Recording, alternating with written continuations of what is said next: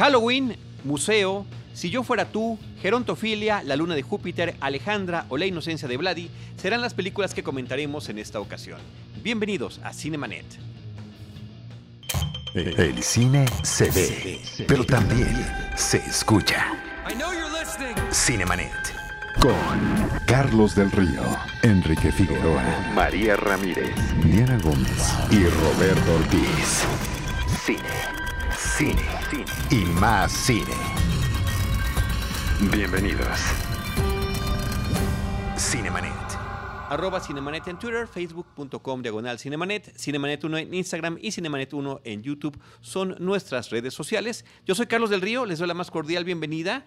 Lo hago a nombre de Paulina Villavicencio, productora general de este programa, de Uriel Valdés, nuestro productor y editor y colaborador estrella en todo lo que tiene que ver con la grabación y postproducción de Cinemanet. Y me da muchísimo gusto eh, saludar al equipo Cinemanet primero y ahorita vamos con nuestro invitado de lujo, eh, Diana Gómez, arroba de Idali. ¿Cómo estás? Hola, eh, feliz, lista. Muy bien, vamos a platicar de varias cosas. Soy Roberto Ortiz.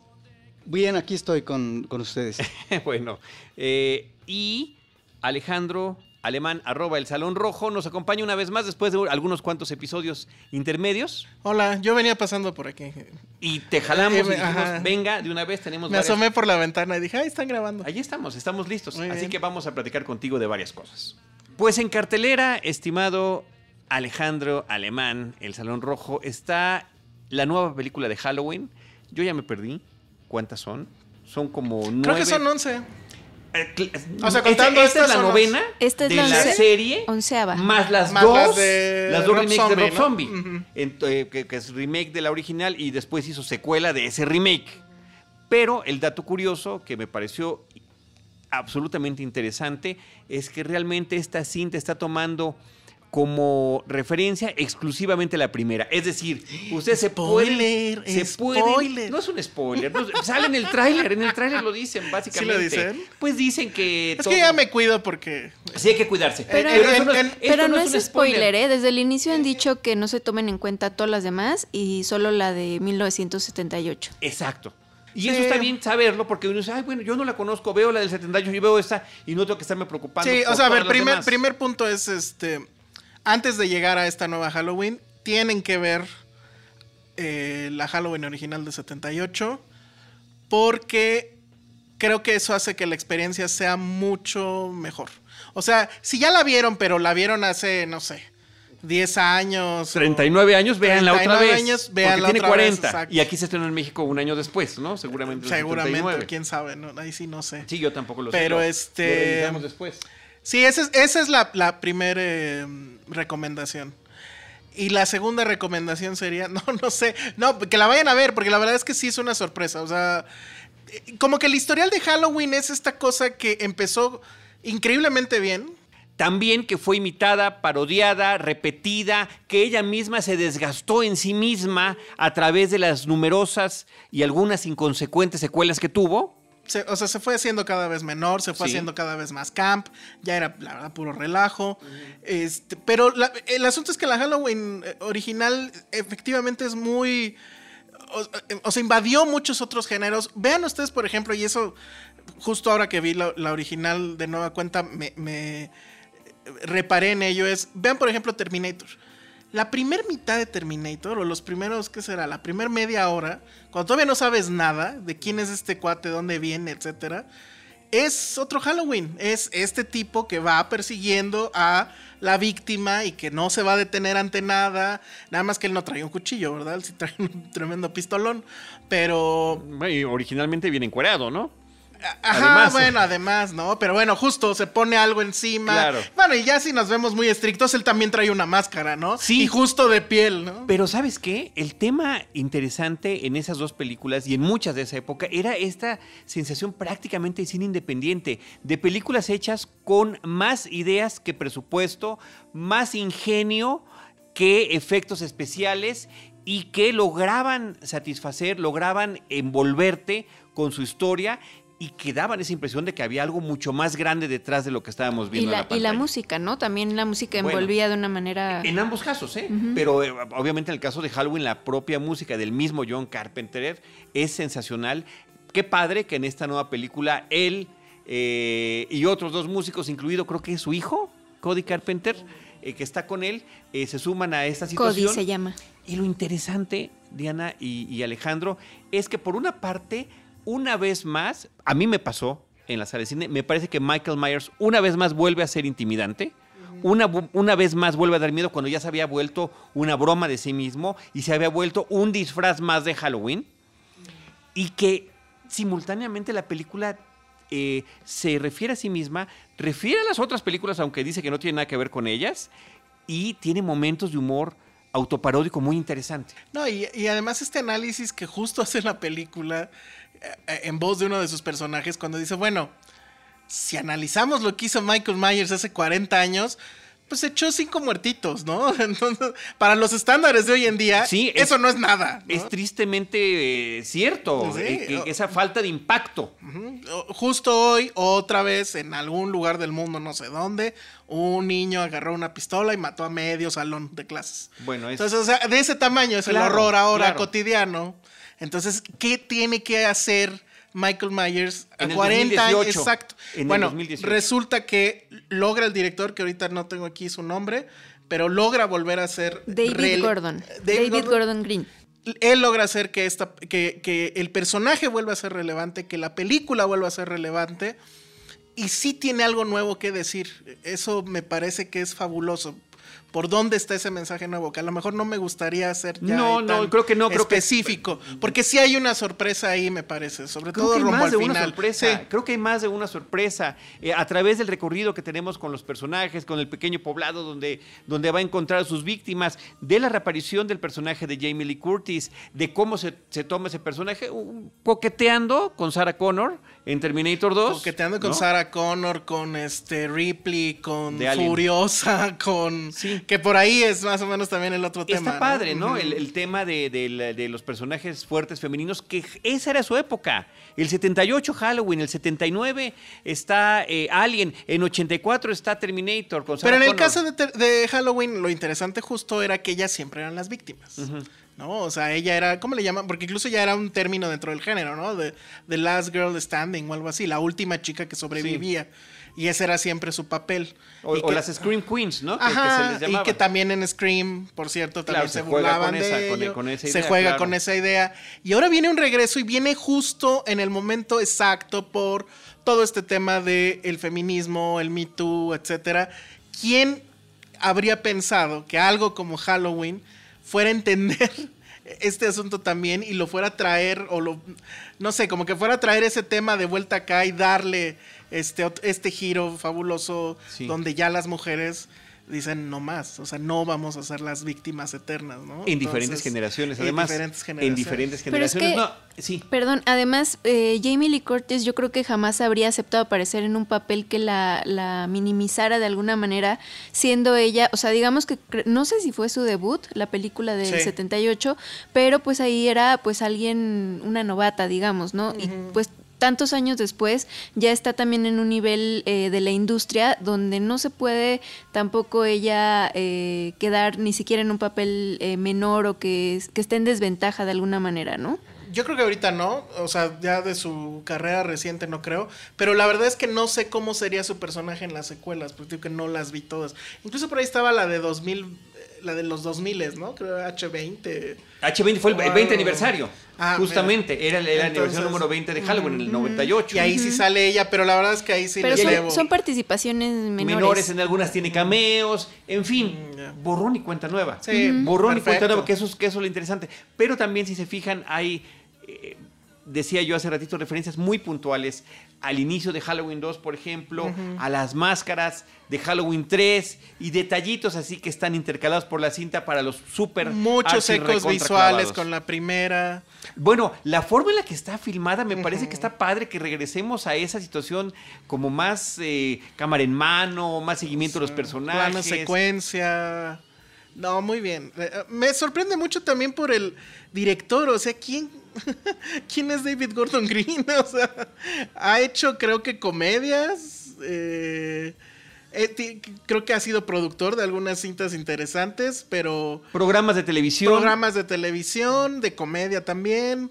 Está ahí Red Oaks, Mira, etcétera. Eastbound and Down, que es esta película con Danny McBride, que a mí me parece insoportable, la verdad, y resulta que es No, uno de los guionistas de la, es uno de los guionistas de, la, de esta Halloween del Danny 2018. McBride es un. Porque él es como el white trash, ¿no? Ese es su, Sí. su alter ego que maneja en las películas, incluyendo en esta última que hizo con Ridley Scott de Alien, ¿no? También hecho, con su sombrero en el espacio, su sombrero vaquero y demás. Y no, bueno, mis respetos, porque sí la ¿Sí? entendió muy bien. Parece que sí, Qué parece que increíble. sí. O sea, Y- las, empre- las sorpresas empiezan ahí. ¿Y, y cómo sigue llamando la atención Halloween, Diana Alejandro, en esta función de prensa a la que fuimos de súper limitado acceso? Bueno, estaba lleno, llenísima la sala, la fila para entrar y hubo aplausos, había risas, había gritos, o sea, es una película esta nueva que te sigue moviendo.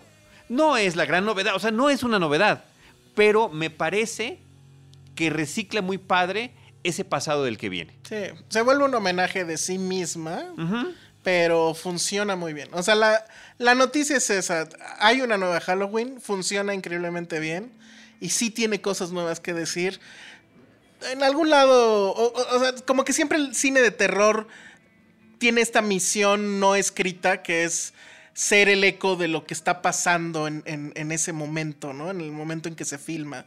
Y todas las películas de terror, por lo menos las buenas, creo yo, sí tienen este trasfondo político. Y las que trascienden, ¿no? Social. Y, y Halloween lo entendió muy Sí, bien ahorita. Eso sí. me parece maravilloso. También todavía está involucrado este Carpenter, no como director, pero está ahí productor, efectivamente la música. Me gusta también el manejo de la música, que no es tan machacoso como en la primera. Aquí sabe el, el momento exacto en el cual tiene que entrar. Eh, pero muy, muy, muy bien. Y bueno, él creo que hoy o no sé, recientemente declaró que él no tiene problema con las secuelas, que va a seguir haciendo secuelas mientras le sigan pagando. Entonces, a mí me parece muy bien. El mensaje está muy claro. Sí, o sea, Oye, y salvo lo absurdo de la, del, de, y no lo voy a decir, no voy a dar el detalle, pero es absurdo eh, la premisa con la que arranca la película, ¿no? sí, sí, sí. Es decir, una noche más de Halloween, un- un- una noche más de 31 de octubre. Sí tiene este, pro- o sea, pues sí es un poco un problema, pero bueno, de gente haciendo tonterías. Sí. Que dices, no te metas ahí, no Claro. haga- ¿para qué lo llevan en tal? O sea, bueno.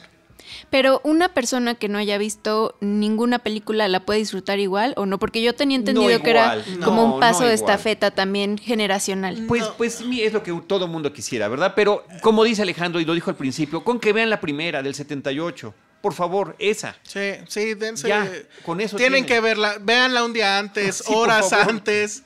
Porque en serio, el, el nivel de gozo de después de ya tenerla fresquecita, Claro. la primera, es súper útil. O sea, se abre completamente el, el espectro de lo que te dice la, la película. Va a haber mucha gente que va a llegar pues, sin nada. En blanco. Y probablemente les sea divertida, etcétera, pero no van a es un entender. impacto diferente. Sí, es, un impacto diferente. Oye, bien Judy Greer, bien eh, Will Patton, o sea, eh, el reparto de conocidos y desconocidos me parece que se integra muy bien y funciona. Personajes que nos presentan y, que no sabemos cuánto tiempo más veremos en pantallas y regresarán. Me parece que esa parte eh, la manejan muy correctamente en esta película. Sí, esta chica Andy Matichak, no sé, es la nieta, creo, ¿no? Sí. Es la nieta. Qué guapa está. Bueno, a mí me pareció más guapa la niñera, pero es cuestión de gusto siempre. ¿Qué opina el producto? El productor eh, se queda con las Two los pulgares up. hacia arriba. Two thumbs up. Pues muy bien, ahí está Halloween y eh, nuestra recomendación para que la vean, dirigida por David Gordon Green y que vean la original Sí. de John Carpenter. Eh, Diana Gómez, ahora sí vas con todo. Museo, la película mexicana que tenía rato, Alejandro, que estábamos esperando, porque se ha hablado mucho de ella, eh, Sí, por el que- director, por el actor protagónico, por el tema que maneja.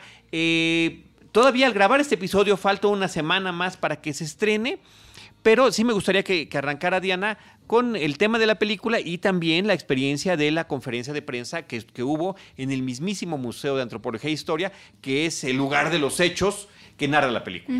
Eh, varias semanas previas a este estreno, pues ya hubo actividades donde la película pues está como dando una especie de tour en diferentes lugares pues para darse a conocer. Uno de estos lugares que fue pues eh, muy importante esta presentación fue en el Museo eh, de Antropología ahí en Chapultepec, donde hubo primero en la mañana una conferencia de prensa con el director de esta película que es Alonso Ruiz Palacios y con Gael García, eh, que es uno, es el protagonista, digamos, principal de esta historia, que está, digamos, eh, imagina o sea, está basada en una historia real que mucha gente de cierta edad pues no conoce porque no se menciona eh, demasiado hasta este momento que como, que están... en su momento era el robo del siglo. Sí, en su momento era el robo del siglo, pero la verdad es que es una historia que no se platica demasiado a partir de cierto tiempo. Entonces sí cae como de sorpresa para una generación saber que se robaron piezas del Museo de Antropología en el 85. Aunque lo curioso es que el caso se menciona en Bellas de Noche documental de hace que dos años, un sí, año? del 2016. la princesa Yamal, ¿no? la princesa Yamal que estuvo involucrada en la vida real. Pero eh, a eso vamos. El guionista de esta película hizo una investigación, no sé si como estudiante o, no sé, 10 años antes, donde empieza a decir, bueno, esta historia me interesa contarla, no sé qué. Busca a la gente involucrada de este robo, que fueron dos jóvenes, dos chavitos estudiantes de veterinaria, que pues de alguna manera lograron eh, pasar todos los filtros de ultra seguridad que pudo haber tenido el museo en ese momento eh, y este y llevarse esas piezas que pues eran eh, de fácil acceso en ese momento para de, ellos. De, fácil por el tamaño, ¿no? Salvo algunas especiales. Transportación. Este, eran más de 100 piezas. No, el tema era que creo que no los pelaron, ¿no? O sea, no quisieron hablar ellos del, asunto. La familia no quiso hablar del tema porque el, el chico, eh, digamos, el autor intelectual de este robo, o sea, estoy contando la historia real, lo que sí pasó, em, pues entró a la cárcel y todo, creo que Intelectual y material. Y material, eh, entró a la cárcel y saliendo fue asesinado. Entonces, el, el, cómplice que tenía nunca lo encontraron esta, eh, dijeron pues que era una banda o toda esta gente que estuvo como involucrada con ellos en ese tiempo, eh, entre ellos la princesa Yamal, que es lo que está diciendo eh, Salón, y la princesa Yamal sí cuenta lo que le pasó. Eh, o sea, si alguien se queda con la duda de, el morbo o el chisme de, qué sucedió, eh, hasta el momento de la conferencia, la princesa no había visto la película. Entonces no tenían la opinión de ella respecto al personaje que, que sí le interpreta. Que la emula, porque no es, en la película no es la princesa Yamal, en la película no son esas dos personas. O sea, se toma, eh, que esto es importante mencionarlo, se toma un hecho de la vida real y se hace una ficción. Se imagina la, película inicia diciendo, como en algunas este, piezas de museo se, indica, que esto es este, una, no, como copia, sino como una réplica, del, réplica, del original, ¿no? Y es eso, o sea, está basada en esa historia, pero lo que van a ver no es exactamente lo que pasó. Sí se documentaron, pero el propio este, Ruiz Palacios dijo que conforme iba avanzando la película, como que ya no le dieron tantas ganas de seguir como que en la línea de esto es lo que pasó, etcétera, sino que ya decidió irse por otros lados. Aparte era difícil, o sea, independientemente de que la familia no estaba de acuerdo en que se hablara, que la princesa Yamal, pues por ejemplo, sigue siendo una persona pública, eh, había otro tipo de dificultades que también platicaron en la conferencia, eh, pues como fue grabar algunas escenas adentro del Museo de Antropología, que también a su vez tuvieron que recrear en los estudios Churubusco, eh, también grabaron en, Palenque, Chiapas. Eh, que yo recuerde, eh, no se puede entrar a la tumba del rey Pacal actualmente. En los 80 me parece que sí te daban acceso. Entonces tuvieron que recrear también esa parte. Em, y pues bueno, fue complicado por el tema de los permisos, de las visitas de los turistas. Que, las mismas piezas las son réplicas, obviamente. Y que no pero se que quedaron muy perfectas y que eso era también había sido un tema porque no puedes hacerlas tan, perfectas claro. se presta como un billete no como hacer mire qué bien me quedó este billete de 500 y tienes que darle ahí como que cierta imperfección para que no haya tema. En la película se ven muy bien. no se ve en la película se ven muy impresionante.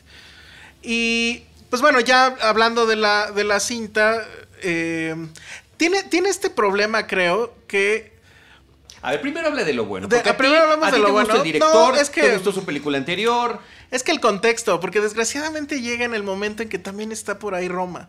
Y como que las dos tienen este vaso comunicante de son películas, pues al fin y al cabo de época, ¿no? Entonces siento que Roma le pasó encima, no va a, ni a los Óscares, evidentemente, y creo que tampoco va a los Goya. No, no, porque Roma va a los dos. Roma Pero va a los dos. las 12 si, esto, si esto hubiera sucedido otro año, o Posiblemente sea, si, si, si Museo se hubiera ido otro año, probablemente se hubiera ido, ¿no? Lo mismo decía yo con tiempo compartido, ¿no? Ah, exacto, sí. también. Digo, por un lado dices, pues está padre, ¿no? Ahora ya hay super competencia Claro, y qué- en y cine qué mexicano. buenas películas nos llegaron el mismo año. Pero pues sí está triste, ¿no? Como Ahora, técnicamente. Roma no nos ha llegado. Tuvimos oportunidad de verla, algunos, por la, ex- la Yo exhibición todavía que no hubo la una veo. semana. Sí, bueno. Y pero, ya tenemos pues, ese ya- episodio hablando de ella, así que ahí está la Pero bueno, referencia. esa es una parte. La otra es, efectivamente, bueno, Ruiz Palacios es el director de Güeros, película de hace como cuatro años. Del 2014, en sí. Que toma este asunto de temas urbanos donde la ciudad es un protagonista, etcétera. Aquí sucede lo mismo, nada más que amplía ese espectro ahora a satélite. Y, satélite. y, pues bueno, todos los satelucos seguramente van a estar muy felices y se sentirán muy identificados. Y creo que ya eh, eh, la gran noticia es uno, bueno, creo que es una muy buena película. No creo que le llegue todo al nivel que tenía Güeros, pero sí estamos ya decididamente frente a un autor, porque las mismas eh, inquietudes que tenían Güeros son las que se plantean en esta película y es, bueno, pues esta vida citadina eh, y el asunto sobre todo de encontrarse como joven en, en una sociedad como la mexicana, ¿no? Eh, el personaje de Gael García Bernal efectivamente va a hacer este robo junto con su amigo, pero creo que el, todo el quid de, la película no es tanto el hacer el robo y cómo lo hacen, sino el por qué. Y creo que ni ellos saben efectivamente por qué lo están haciendo. Lo hacen porque pueden, porque quieren la fama, porque no hay nada más que hacer allá afuera. Eh, un asunto generacional de nuestros padres, pues eran exitosos y tienen trabajo y tienen dinero y nosotros no podemos ni titularnos, etcétera, etcétera. Entonces son estos mismos temas otra vez. Recordemos que los chicos de Güeros no podían salir, bueno, estaban, no tenían casa. Eh, la UNAM estaba en huelga, en su casa los estaban corriendo, eh, su- los corrieron originalmente de la casa de sus papás, etcétera.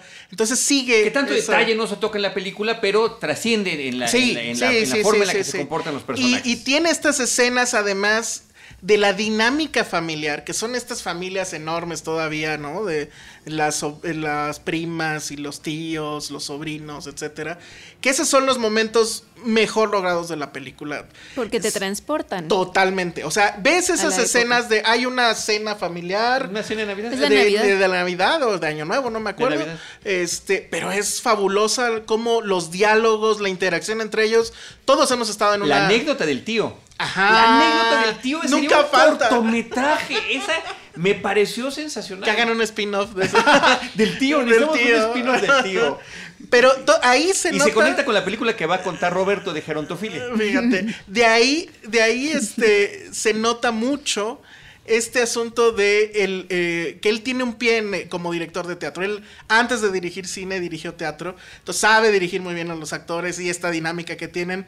La verdad es que esos son los momentos más logrados de... Bueno, y también la interacción de los dos amigos. El que interpreta a Gael y el que interpreta a Leonardo Ortiz Gris, que además el de Leonardo Ortiz Gris es la voz en off de la película, que me parece una voz en off muy oportuna. Me recuerda mucho a la de tu mamá también. Sí. Por la forma en la que hace las referencias completamente. al- al- a lo que está sucediendo, pero me funciona muy bien. Y ciertos detalles que tiene la película, por ejemplo, estos momentos durante el robo en el que primero tenemos el clásico heist movie, ¿no? O sea, cómo se involucran, los instrumentos que traen, lograr obtener la primera pieza y después lo que sigue es una cosa muy extraña, ¿no? Porque son como si como si estuvieran tomando por fotografías, Sí. pero no se quedan fijos, sino que están es- así como que, ¿no? Estáticos los personajes y las situaciones. Una, una forma eh, original de mostrarnos el, es el resto del robo. Que es un regreso a esta broma meta que hacía en Güeros, ¿no? Donde en algún momento se rompía la, sec- la secuencia lógica de la película y los personajes estaban empezando a hablar de lo que estaba pasando en la, peli- en Sí, la película. Y aquí pasa también. de Y que uno le, le, le, le, le critica el guion y tu, tu, tu guion de niños ricos o no sé qué le dicen. Y luego la filípica contra el cine mexicano que se avienta Tenoch en Güeros, que son esos dos momentos de ruptura dentro de la propia película. Aquí sucede igual. Dos, veces. No, creo no tan logradas como en Güeros. Pero que sigue repitiendo este asunto. la otra es la pelea. La pelea, en el exacto. que se ve toda construida, ¿no? Sí, hasta se escucha acción. Ajá, hasta se escucha acción. En que son, o sea, yo sé, eh, eh, en su momento se lo pregunté al, al, director y pues simplemente lo refiere como juegos, o sea, como que le gusta saber que esto sigue siendo una ficción, o sea, que sigue estando en, un, en una película, vamos. De hecho, en la conferencia se le preguntó cuáles habían sido sus referencias para, para pues eh, ejecutar algunas escenas del robo o qué le recordaban o esto. Y platicó que era una película que se llama Rififi de Jules Dassin eh, pues porque es un robo detallado a una joyería ahí en París, es del año 1955 y Badlands de Terence Malick, eh, pues que es una historia de un homicidio pues también que tiene como, como mucho detalle, ¿no?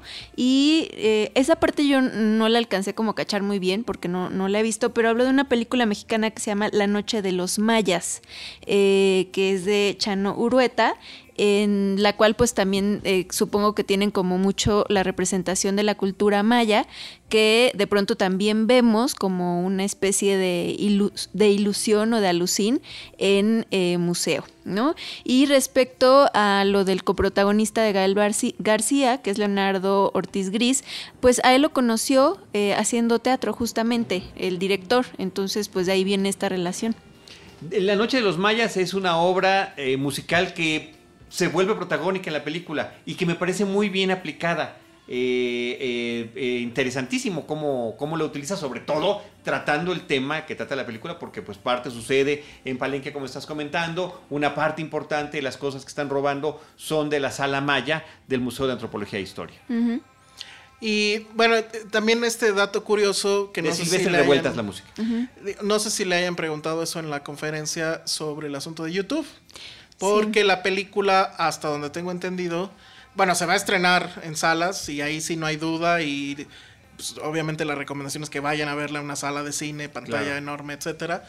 Pero la película, hasta donde tengo entendido, también va a estar disponible en la plataforma de paga de YouTube, en, en este sello que le llaman Originals, que de hecho pues es una película al final coproducida, tengo entendido, por YouTube, lo cual le va a dar una exposición internacional, pues mundial, ¿no?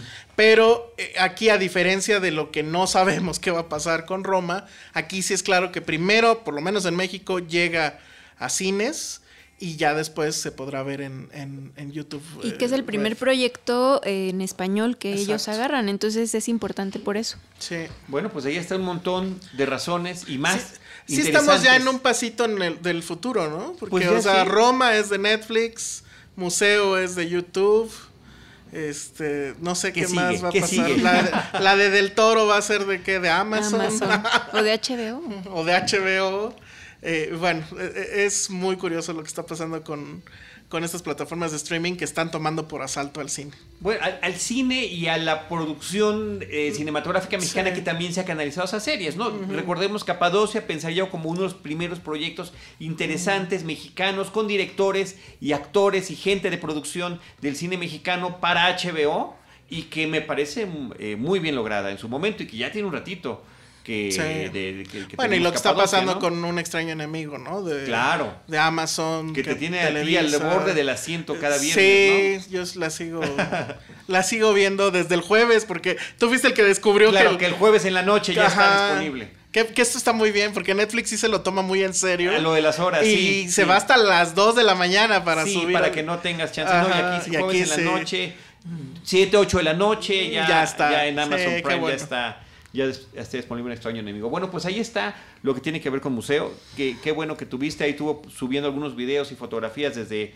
el Museo de Antropología de la conferencia. Oye, sí, ¿eh? hay, producción. ¿eh? Hay producción de Cinemanet, por supuesto, y hay equipo. Así que muchas gracias, Diana. Y bueno, finalmente platicar de otra película mexicana en cartelera, Si yo fuera tú, una película sencilla que está tomando un tema que eh, pues conocemos muy bien de películas de corte infantil familiar. Que, por cierto Jimmy Lee Curtis ya lo había hecho antes. Jimmy Lee Curtis ya lo había antes, pero Jodie Foster ya lo había hecho antes, sí, claro, claro. O sea, esa es la que conocimos posiblemente originalmente como la historia mainstream de cambio de identidad, en ese caso en eh, Freaky Friday, de, cambio de identidad entre la mamá y la hija para que cada una sintiera qué es lo que estaba pasando. Además era Lindsay Lohan. Y luego vino la de Rob Schneider, ¿no? ¿Cómo se llama? Esta donde cambia con una, adolescente. Ah, sí, también. Sí, no, son varias, o sea, son diferentes versiones. De hecho, este, esta misma está basada en un guion de, una película de otro país que tuvo secuela y que tuvo serie de televisión.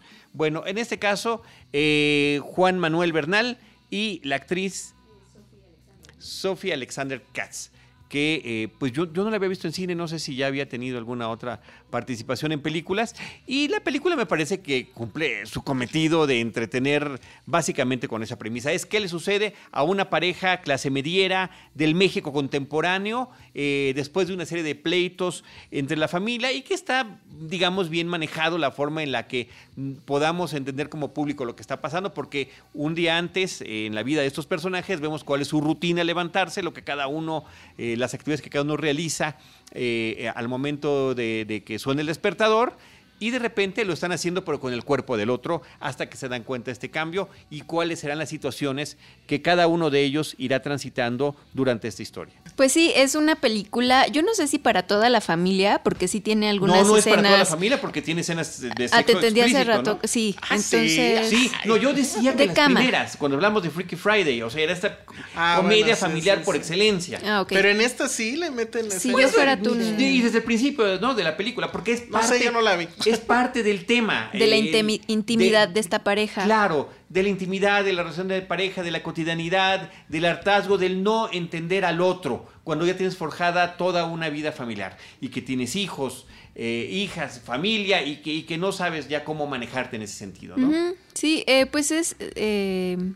Sí, tiene un humor ligero, o sea, no, no parece que tenga de pronto eh, chistes forzados, o, o, sea, es como muy fluye al final, eh, pues tiene dos actores con mucha trayectoria, eh, pues que han estado en teatro, en, en, en, muchos proyectos diferentes, entonces se nota, y justo creo que lo que le puede llegar a gustar a la gente de esta película es la cercanía con su vida diaria, ¿no? Con, con la hija de esta pareja o con la nana o con las personas en el trabajo. De hecho, me parece que por ahí eh, Anabel aparece. O, Anabel Ferreira tiene un papel en la película, sí, menor. Eh, Jiménez Cacho también, prácticamente un ah, cameo. Sí, y Cela ah, Vega. Pues es que además el director, ¿quién es? Alejandro Lubezki. y, ya no sale Jiménez Cacho como político, este, pues maldito, gracias a Dios, eh, y uno lo agradece. Entonces. Ya, ya te cayó mal. De sí, ya no me gustó. Es que también aquí en la Tierra tiene mucho parecido con, ¿no? Sí, con extraño, extraño enemigo. Entonces, bueno. Pero la otra nadie la está viendo. Porque... Sebastián Zurita también, también participa en la película. E Isela Vega, que es la nana de la película, ¿no? Que tiene una presencia recurrente en la vida de esta familia. Es ópera prima, ¿verdad? De, Alejandro Lubezki. el hermano de. Me parece que sí es la ópera. Del Chivo Lubezki. Del Chivo Lubezki. Bueno, pues ahí está. Ahí está esta, esta película. Y, ah, la original se llama, es una película brasileña del 2006, Se Eu Fosse Boche, en portugués. Eh, si yo fuera tú, parece que es la, traducción literal, Daniel Fillo, y como mencionaba yo, eh, y la película así lo acredita, cuando acaba la cinta, dice dirigida y escrita eh, por Alejandro Lubezki y está basada en esta otra película y vienen todos los créditos de esta, de esta película brasileña en el 2006 que como les decía hace ratito tuvo secuela y tuvo también allá en Brasil su propia serie Oigan, de ¿y, televisión. ¿y qué tal dirige Alejandro Lubezki? es radio, ¿eh? Lo que acabas de hacer con la mano. Por favor. Y vámonos con la cartelera alternativa y la presencia indispensable en este programa, en este podcast de Roberto Ortiz. Fíjate que esta película, en algún momento hablamos de ella cuando se exhibió en cartelera alternativa, Carlos. Es una película efectivamente de Bruce LeBruce. Es una cinta sumamente interesante que nos remite a una parafilia. ¿Qué significa gerontofilia? Gerontofilia es la relación de una persona muy joven eh, con una persona muy mayor que le rebasa en 30, 35, 40 años, ¿te parece bien? De tal manera que se da esta relación como vínculo sentimental. Es decir, muy por encima de cualquier interés materialista que ya entraríamos en otro terreno como el comercio sexual, etc. Y en este caso, me parece que el abordaje es sumamente interesante. Estamos aún ante un extraordinario guion, en una cinta donde vemos a un joven que está a punto de ingresar a la universidad y que consigue a través de su madre, que es alcohólica, el padre está ausente, él consigue un trabajo en eh, un lugar donde atienden a personas de la tercera edad, a viejos, una especie de asilo. De tal manera que él atendiendo a esta gente muy mayor, se enamora de un señor de más de 80 años. Y en algún momento él, y hasta ahí nos quedamos en términos de la anécdota fílmica, él auxilia a este hombre para sacarlo de ese lugar donde pareciera que no le están atendiendo bien. De tal manera que está no solamente eh, el, sueño de este hombre de poder llegar al mar eh, del, del, Pacífico, sino eh, también del chico, en esta especie de narración de, de Movie, de poder también salir del lugar donde vive e incursionar eh, o trazar su destino de otra manera. Me parece que es una película cuya apuesta inicial es la realización en el amor. En el amor con personas de diferente edad, pero por otra parte también está en el caso de este director eh, que ha manejado de manera recurrente el tema de las relaciones, de las otras preferencias sexuales, en este caso de la homosexualidad. Estamos ante este chico que efectivamente, porque en, este caso esta parafilia puede ser de eh, una persona joven eh, por una persona mayor en relación eh, del mismo sexo, es decir, heterosexual, o bien una relación lésbica, o bien una relación homosexual. En este caso de cronotofilia es una relación homosexual. De tal manera que es una película formidable, es una película que también creo que al público lo lleva por la reflexión de si existe o no el acto revolucionario como acto personal cotidiano. Y en, otro caso, si también porque creo que la película eh, maneja muy bien esta idea de la santidad. Si puede existir en un mundo, actual esta presencia de la santidad en los actos cotidianos, que son actos que tratan de revolucionar al ser humano en su destino inmediato. Es una película formidable y nada más diría de este director que realmente ha hecho varias películas. Una de ellas me llama mucho la atención, que es sobre mm, eh, de, zombies, en donde eh, el personaje principal es un personaje que se cree que viene eh, o que es un ser extraterrestre, bueno, es un zombie, y que entonces él se dedica a resucitar a, seres humanos, ¿cómo lo hace? A través de relaciones sexuales, en este caso a través de estas relaciones necrofílicas. Bueno, ahí está este director que aborda este tipo de temas y que me parece sumamente original. LA Zombie es la película que estás comentando desde el 2010 y Gerontofilia, bueno, comentar el dato curioso que estuvo en el 2014 en el Festival de Guadalajara y estuvo nominada al premio Maguey. No se lo llevó, pero ahí estuvo nominada. Sí, y rápidamente, Carlos, eh, La Luna de Júpiter es una película, eh, una coproducción entre Hungría, Alemania y, Francia de 2017, que traigo a colación porque es una cinta que obtuvo en el Festival de Sitges el, galardón como mejor película y mejores efectos especiales. Me parece que es una película de gran actualidad porque nos remite a esta, este gran problema de la emigración de países del norte de África, en este caso es Siria, y cómo vemos eh, que a través de Serbia incursionan en la frontera con eh, Hungría y no es gratuito que la referencia sea Hungría y que la producción o en la coproducción esté Hungría, porque eh, Hungría eh, ha endurecido mucho su política de aceptación de los migrantes. Eh, al contrario, ha sido un rechazo, a diferencia de otros países como pueden ser Alemania, España, etcétera, pero que efectivamente estamos observando cada vez más en los países europeos el endurecimiento en la recepción de migrantes que vienen sobre todo del norte de África y en el caso de Siria, pues con una guerra intestina, etcétera. De tal manera que aquí es muy curioso, me parece que eh, la anécdota tiene su miga y se trata de un joven que va con su padre, que intentan ingresar a territorio húngaro, están de ilegales, y de repente, bueno, se separa del padre y él es atravesado por una bala. Y uno pensaría que está muerto el joven, y resulta que no, él eh, adquiere poderes eh, como poder levitar.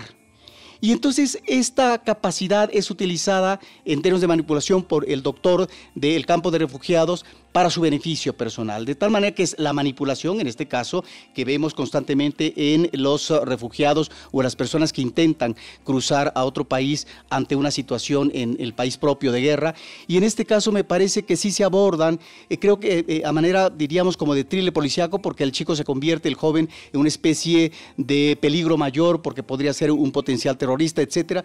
Pero me parece que esta idea de, la habitación lleva a, unos, a varias situaciones sumamente interesantes en la cinta que tienen que ver con este peregrinaje, la pérdida de la identidad. Se puede recuperar o no el aliento de la familia de la cual uno se ha separado o no, en qué momento uno regresará o si es posible o ya una imposibilidad regresar a su país de origen, etcétera. Me parece que es una película muy oportuna y que además está instalada geográficamente en un país donde hay una situación muy crítica con respecto al rechazo de los migrantes eh, que vienen del norte de África, Carlos. La, eh, la Luna de Júpiter, una película coproducción Hungría, eh, Alemania y Francia. La película es húngara, el director es húngaro y además de haber ganado este premio de Sitges, estuvo nominada a la Palma de Oro en el 2017 sí, en Cannes. Y es el mismo director de White God.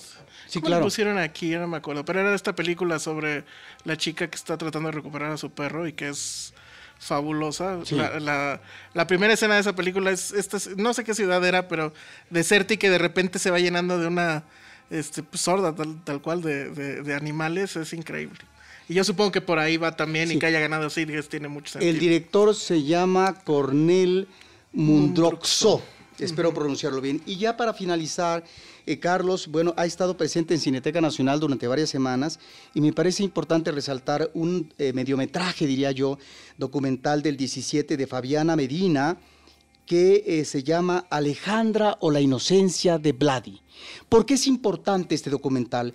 porque aborda un tema que ciertamente algunos documentales ya lo han trabajado, pero que es importante insistir en ello. ¿A qué me refiero?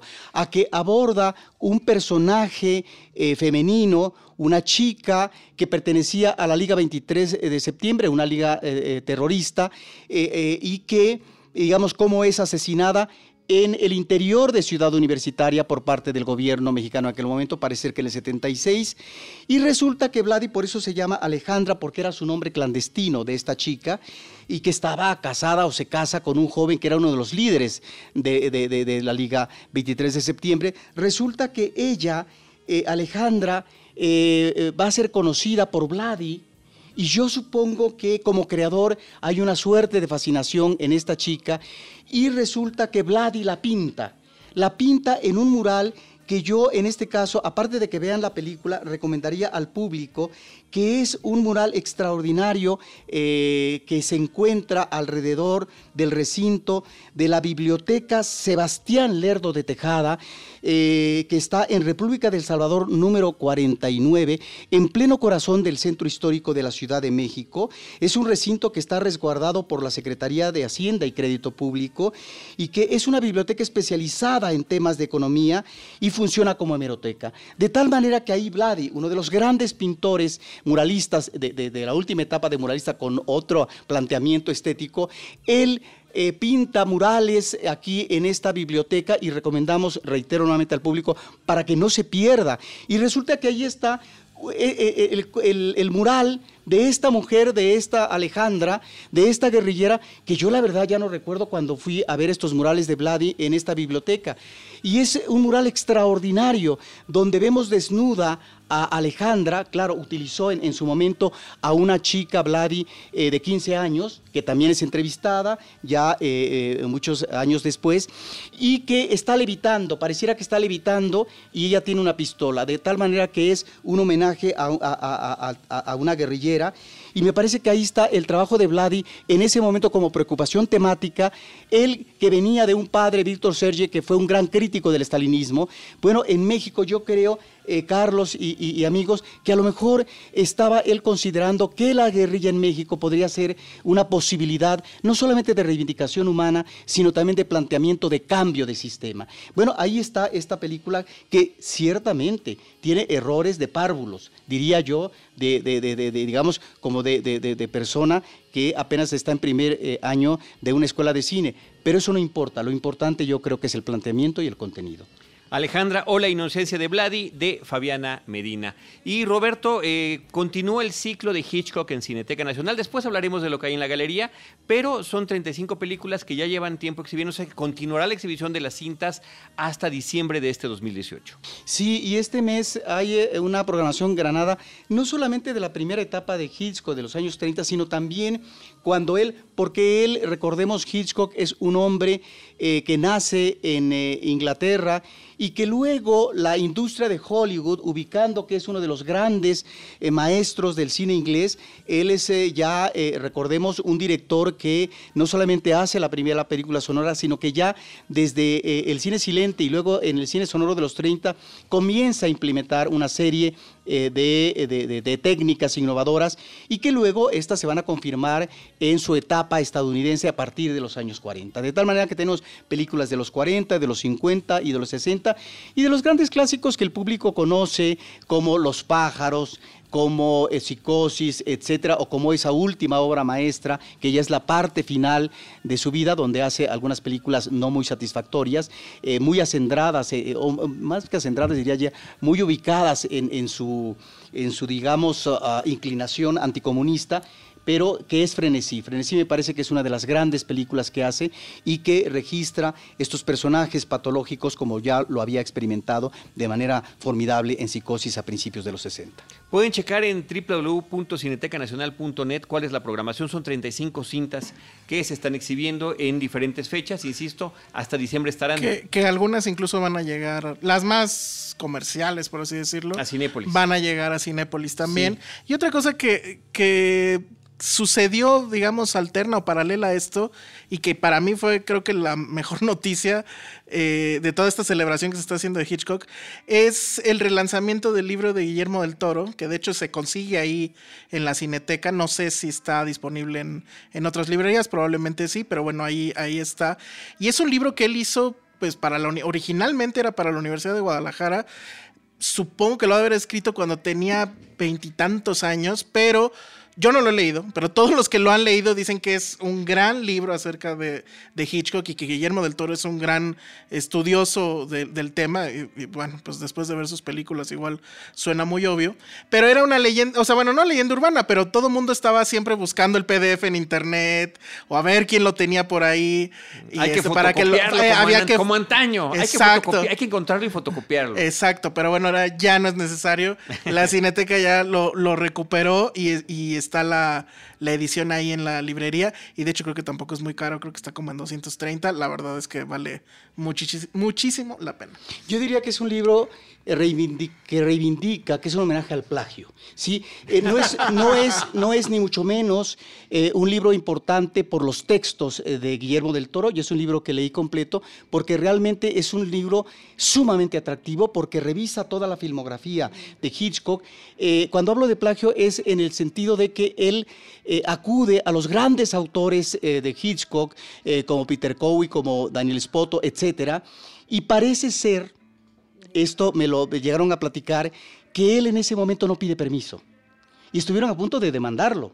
Con, justificada razón, seguramente como era un joven talentoso, etcétera, eh, eh, eh, se, lo, se, lo, pasaron y finalmente el libro está ahí. Sí ya se reeditó. Me parece que tiene dos elementos importantes. Por un lado, la introducción, de él, que es formidable, eh, eh, no tanto cuando, habla de, eh, cuando aborda cada una de las películas. La introducción es importante porque se remite a ciertas vivencias, sobre todo de, infancia de Hitchcock, en donde, digamos, están elementos traumáticos a propósito del castigo judio-cristiano, a propósito de los temas recurrentes de él en las películas de espionaje, policíacas, etcétera, que tiene que ver con el falso culpable, que es algo muy recurrente en su obra, ¿sí?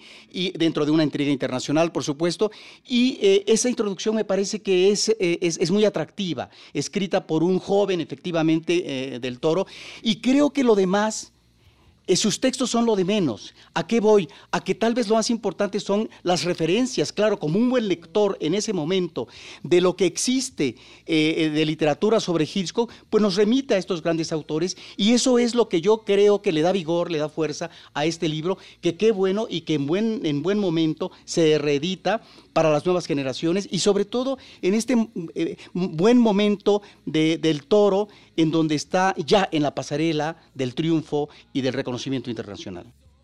Bueno, pues este libro, la galería con la exposición y el ciclo de películas y sí, eh, subrayar lo que comentó Alejandro, no solo en Cineteca Nacional, también en el Centro Cultural de España están exhibiendo películas y lo que vendrá eh, seguramente ya estará cuando ustedes escuchen este episodio en la cadena de Cinepolis. Pues con eso concluimos este episodio. Quiero darle las gracias a Alejandro Alemán, el Salón Rojo. Gracias por habernos acompañado. Gracias, ya saben, cuando gusten. Por tus valiosas y extensas contribuciones a este episodio. Sobre todo. Y bueno, ya dije, arroba el Salón Rojo, que es como todo el mundo te conoce. Y ahí se Arroba Filmsteria, por favor. Y arroba Filmsteria. Pasen cada clic, nos regalan por un peso. Por supuesto.